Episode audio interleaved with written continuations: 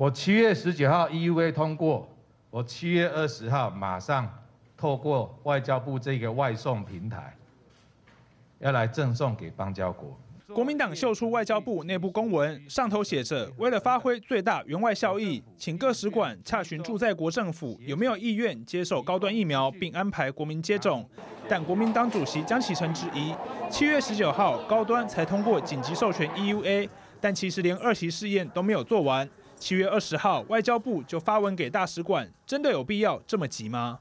国人不敢打，然后也要买来给我们的邦交国打，这个不禁要让人怀疑，民进党不管怎么样，你就是要买高高端。台湾的工位水准是很高的，请不要不要随随便便啊。把我们的国家的信誉一起陪葬进去的。国民党更算出疫苗外交的成本有多高。以今年四月政府才援助巴拉圭采购两百万剂疫苗当标准，高端疫苗一剂将近九百元，同样剂量的疫苗援助每次要烧十七亿元。国民党质疑这笔预算哪里来的？前卫生署长杨志良接受广播专访时更呛：如果民进党政府这么挺高端，他们的党公职就应该把财产信托。大了有问题，就拿他们的钱来赔。既然这个蔡总统啊，还有陈陈建仁前副总统，是不是应该啊，这个把他们的财产都信托？那万一失败的话，是不是是不是拿出来赔？哎，不能不能，到时候不能拿我们的税金来赔。为什么国民党一直不断的针对高端疫苗？我们的国产疫苗接受疾管署相关专案补助的有高端、有联雅，还有国光。我们用一致的标准，对于这三家国产疫苗的生产者，我们都希望是有效、安全、效价比 AZ 还要高。就这样的原则，为什么国民党不断的在打高端？你的标准到底在哪里？蓝营拼命扯国产疫苗后腿，绿营嘲讽是非标准何在？应该让科学数据说话。哦，国民党对高端疫苗有强烈的不信任感。我们看到民进党的刘世芳就说：“真的不懂啊，为什么国民党团要这样一再一再的污名化国产疫苗，认为说这样非常的不可取。”以及另外，我们有看到，其实高端的总经理陈灿坚他出来上广播节目讲嘛，他认为说高端他是有信心可以抵挡得住各种变异病毒的攻击。他也希望不要因为特定人士的政治操作而影响到大家对于国内疫苗的信心哦。这边。先赶快来请教这个署长，怎么看国民党现在一直感觉像在对高端疫苗泼脏水？哎，这个高端是台湾哈，除了这个国冠以外，对于这 COVID-19 第一个成功的在台湾。那所谓的成功，就是它能够通过第二级的临床实验，那被专家委员会审查通过，那也很快就通过 EUA。什么叫 EUA？就是 Emergency Use 的呃的一个。规法规啦，也就是说是为了紧急才使用的，嗯，所以这种法规哈，诶，都是为了，因为现在有疫情的紧急，所以给你一段时间啊，不是完整的给你授权，是这个叫紧急授权，所以要紧急啊，所以我现在看那个江启臣，他搞不清楚说紧急的意思，啊，就是紧急，就是人家哎很紧急是需要使用，那我们也紧急需要，所以我们才会有说，嗯，竟然还没有通过就给他补助了。像美国只有补助疫苗公司一百二十几亿美金呢，让他去开发，都还没有成果啊，还没有，哦哦哦通过，他就已经在看给你 EUA 了，还没有完整的资料就有了啊。但是我们台湾也是，你还没有出来，我就跟你预购了啊，就先给你先买了，为什么？因为紧急嘛。所以他说，为什么我们要紧急去帮助人家？要需要那么紧急吗？啊，这个。可能他要回去再看看这个 EUA 的定义是什么。嗯，哦，这个部分不可以这样子讲，呃，讲的。当然，以一个党主席出来讲，这有分量的。不过，刚刚我看那个国民党的讲出来的话，所以民进党啊啊，有时候委员他们也出来反驳，因此呃也讲的，哎，刚刚钟嘉宾就出来跟他反驳。我看这个东西都是政治人物对政治人员在那边做攻防，这个实际上我。觉得不大好，所以我回来稍微专业一下哈，可能会比较好一点点的。因为这个疫苗这个东西是非常科学的东西。那个陈灿坚那个总经理是高端的，也不要再出来太讲太多话。为什么？因为他讲的话，人家会挑里面的语病，嗯，他不会说，看你从头到尾讲说，刚刚像刚刚我们这中委员讲说，嗯啊，美国大家都可以去啊，那里有什么旅行限制？但是他一讲这样子的话，就变成了哦，你看你是在促销什么，就就变成在讨论那个地方去了。这个科学的东西还是要科学解决，所以这个部分我希望说哈，如果啊国民党对这个高中有很大意见的话，是可以有意见的，但是拜托一定要科学化，他赶快去找他的医师，公共卫生其实没有关系，不要个别这样放话，组一个叫做哦这个专家团哦，他们可以组织专家团，不过我很怕他找不到太多了啦，为什么？因为好的比较正派的都已经到我们那里去了，只剩下杨志良那种，他出来哎，但是。在医界认为说啊，你是懂还不懂？你是公共卫生的院长是，但是你是师大卫教系出来，你是真的懂疫苗吗？对不对？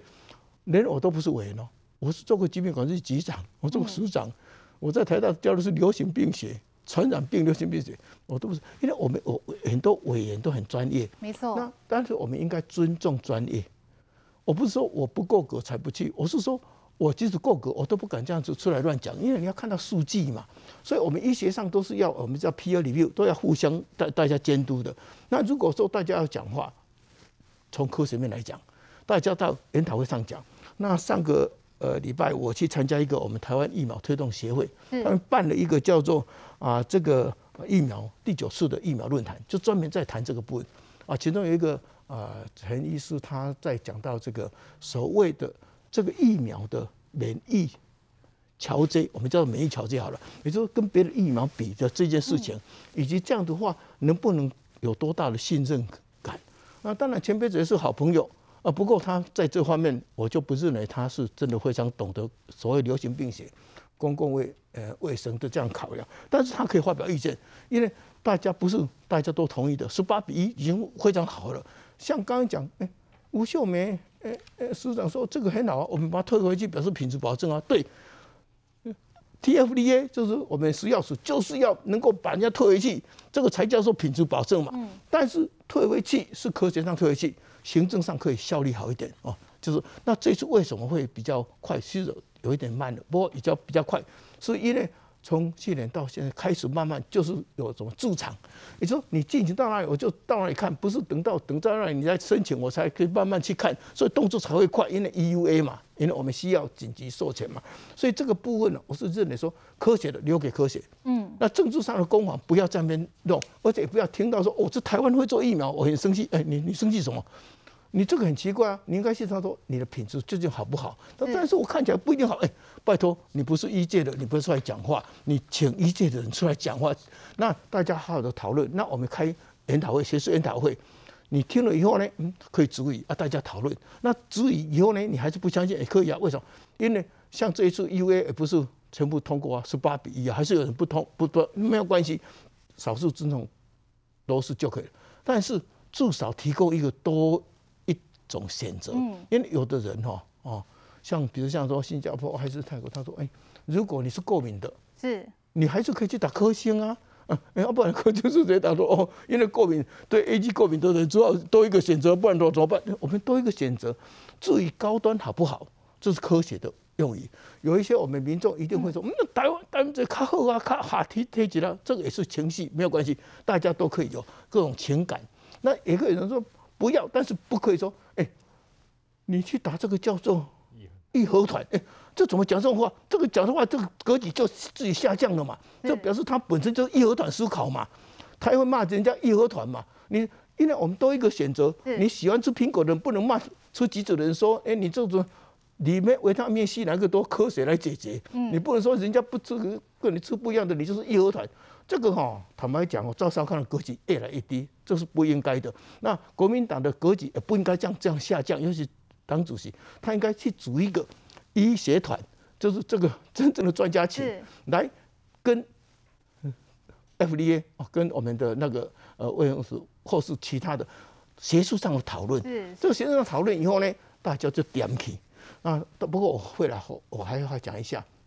如果总统、副总统愿意把他的手臂留给高端，我是非常赞成，因为我们的确需要培养台湾的这个本土的这个国产疫苗厂。嗯，为什么？因为我们不是为了这一次都没有关系，为了下一次也可以，这样才会能够有。不然的话，你看买的那么辛苦啊，那你说买的不够多，这一点我是。这个给专家去处理了，我是不认为买的不够多的了。组长这边讲哦，其实真的民众要打什么样的疫苗，台湾的民众是可以这个非常自由的来选择。可是怎么看在国民党眼里，好像是政府逼大家去打高端呢？这个部分赶快来请教温大哥，因为今天国民党又开了一场记者会，就在骂嘛，说高端才通过这个 EUA，隔一天外交部就马上去询问我们的邦交国有没有意愿要来施打高端疫苗。江启臣的论点是说，国人。不敢打，政府还敢送别人？好，这是国民党的想法哎，请教一下温大哥。国民党会打高端，因为过去国民党打这个浩鼎，打翁启慧那个案子，把蔡英文当时他们的布局啊，可以说整个民进党阵脚大乱，所以。你如果说因为上一次得逞，然后这一次还要再复制，甚至于把外交部的一些公文。我想这个公文应该是秘密的了，密件都公诸于世。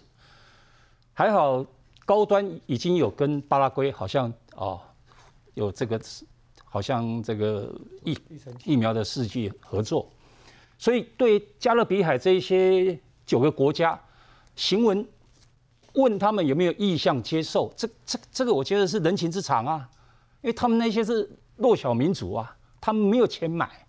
那台湾现在有有这个能力，你就要用各种，啊、哦，比北韩还北韩，嗯，或者义和团，对，讲实在话了，要讲歹听的话吼，民进党是绝对赢国民党啦，哦，还是讲要要骂不骂那样啦，哦，啊你啊，尤其像郑丽这这这个郑丽文，他是民进党出来的，对，对不对？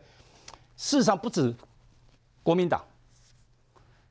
民众党也嘎一脚哎，民众党的蔡壁如，他甚至于骂说这个是摩天轮啊，啊，那讲话讲得更重，哦，他认为说哦，这个好像放水啦，好像有很大的一个呃秘密交易，包括这个呃党啊或者是政媒啊都全部凹下去，讲得会隐会深，那公话白雪啊大巨蛋呢？请问你们的大巨蛋呢？人无甲你斗，你你你你你都还要另辟战场干什么？对吧？另外就是说，为什么说疫苗一定要台湾自己来生产？台湾现在走的都是尽量自制，所以各位看到最近另外一个热门话题就是潜舰国造嘛，国国机国造嘛，哦，这是教练机或者潜舰，我们都自己要制造。那疫苗本身，台湾的工卫基础，台湾的医疗基础相当稳。名嘴本身啊，讲实在话，这个当然也是啊，某教授写的，说不要叫我名嘴哦，因为他认为啊，名嘴真的是社会乱象。其实啊，你说赵少康也罢，郑丽文也罢，乃乃至于那位费鸿泰、费华哎哦，或者江启臣，你们愿意当名嘴，你们就去干名嘴，不要去当政客。名嘴可以胡说八道哦。可以信口雌黄，但是做政治、玩政治，他点诶，相信有几分证据在讲几分话，卖卖多少欧北欧北下面比北韩还北韩啊，呃变成义和团，讲下面小伟，对不？欠人尬死啊！好，从今天开始呢，指挥中心已经说，在这个疫苗的预约平台上新增了高端的选项。好，要不要改选项，要不要选高端，这都是民众可以自由来选择的。好，关注防疫的同时哦，我们稍微休息一下，等一下回来，我们赶快要来关注我们台湾队在奥运的精彩赛事。休息一下。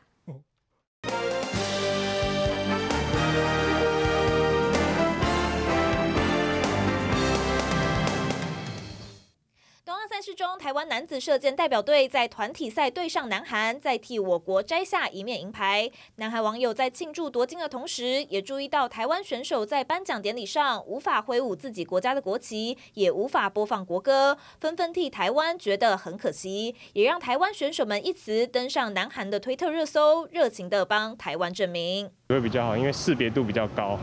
对，大家比较能知道台湾，而不是中华台北。里面的人都觉得台湾是台湾，对呀、啊，他们也不知道中华台北。对呀、啊，大家都不知道吧？不止台湾民众，就连住在台湾的日本人都认为应该叫台湾队。各国媒体也纷纷帮我国证明。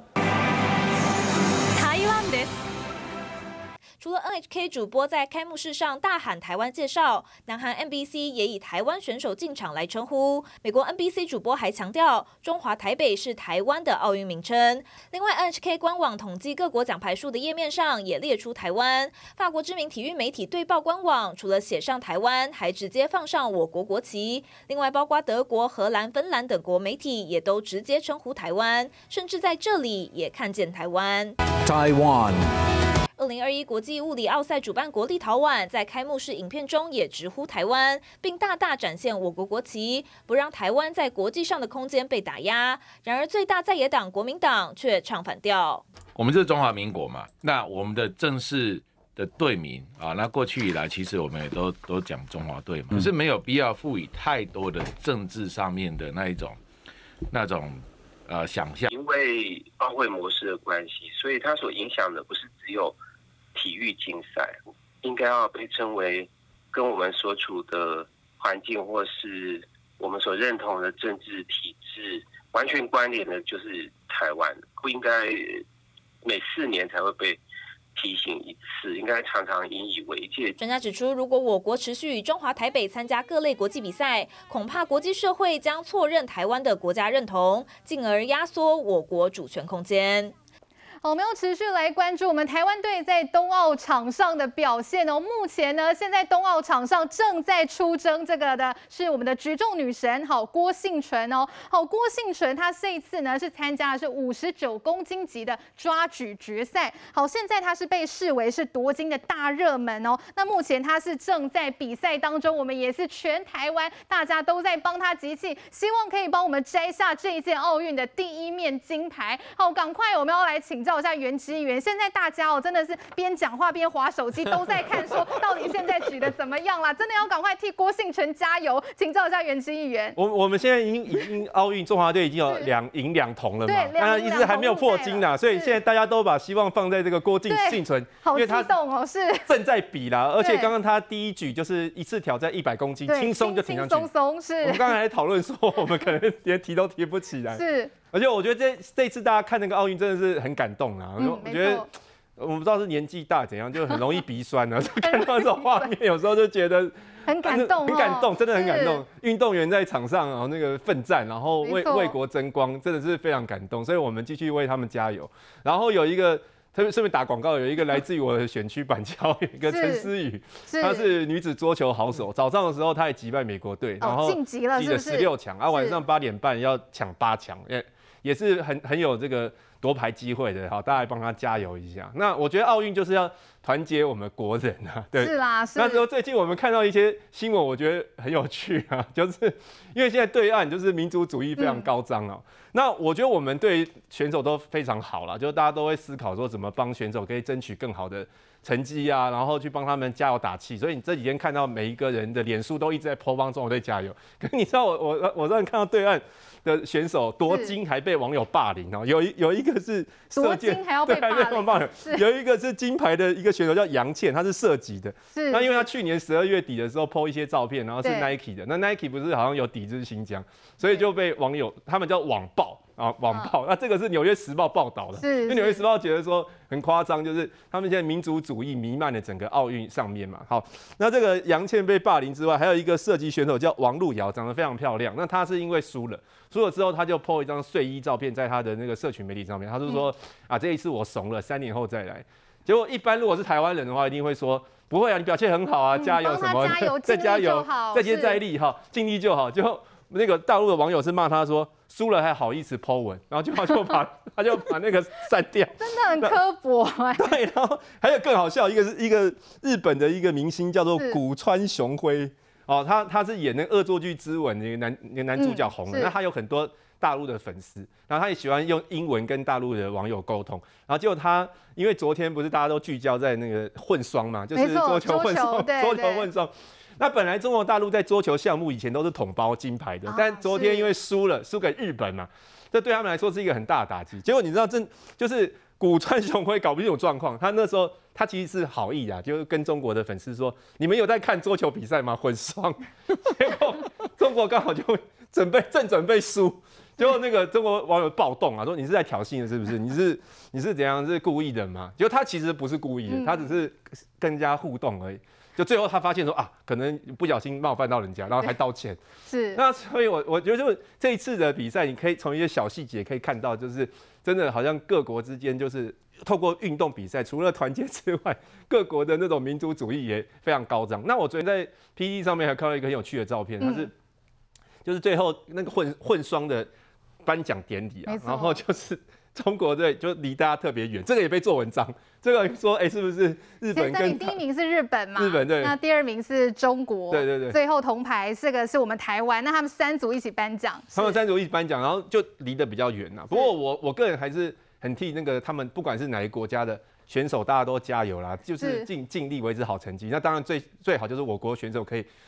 那奖牌越多越好了。没有错，大家一起为台湾队来加油。其实这一次在疫情底下，大家其实心情都蛮煎熬，也蛮烦闷的。这一次东京奥运可以这样子顺利的比赛，也为我们这种烦闷的生活注入一股活力。现在台湾的这个奖牌数，刚才议员也跟大家报告，目前我们是两银两铜哦。好，尤其呢，这个是二十三岁的杨永伟，礼拜六的时候呢，柔道他就拿下了银牌。好，这也是台湾柔道史上第一面的奥运。奖牌好，另外呢，年仅十九岁的罗嘉玲，好，嘉玲是踢出了铜牌，他才十九岁，第一次奥运初登场就拿下了奖牌，真的让家人都觉得非常振奋也感动。而再来就是昨天，好，昨天我们看到这三位真的是神射手三剑客哦，好，分别是魏君衡、邓宇成还有汤智钧，好，他们三人呢一路闯关哦，先是呢打败了这个中国还有荷兰，最后呢跟南韩对对决。虽然好可惜，大家都好想赢韩国，最后真的只差一点点。不过我们还是拿下了银牌哦，这也是平了两千零四年雅典奥运的纪录，魁为十七年，我们再次设下了射箭队的银牌。而另外呢，在昨天晚间的七点多到八点左右。真的，全台湾大家都守在电视机前面哦，也就是林昀儒跟郑怡静他们两个人的组合桌球混双是摘下了铜牌，而这个铜牌是我们在桌球界，我们已经魁违了二十一年，台湾再度在奥运在桌球这个项目又摘下了铜牌，真的让人家非常的振奋。好，现在我们看到的是举重的比赛也正在进行当中，我们先休息一下，大家一起来帮我们的举重女神郭婞淳来集气。休息之后。马上回来。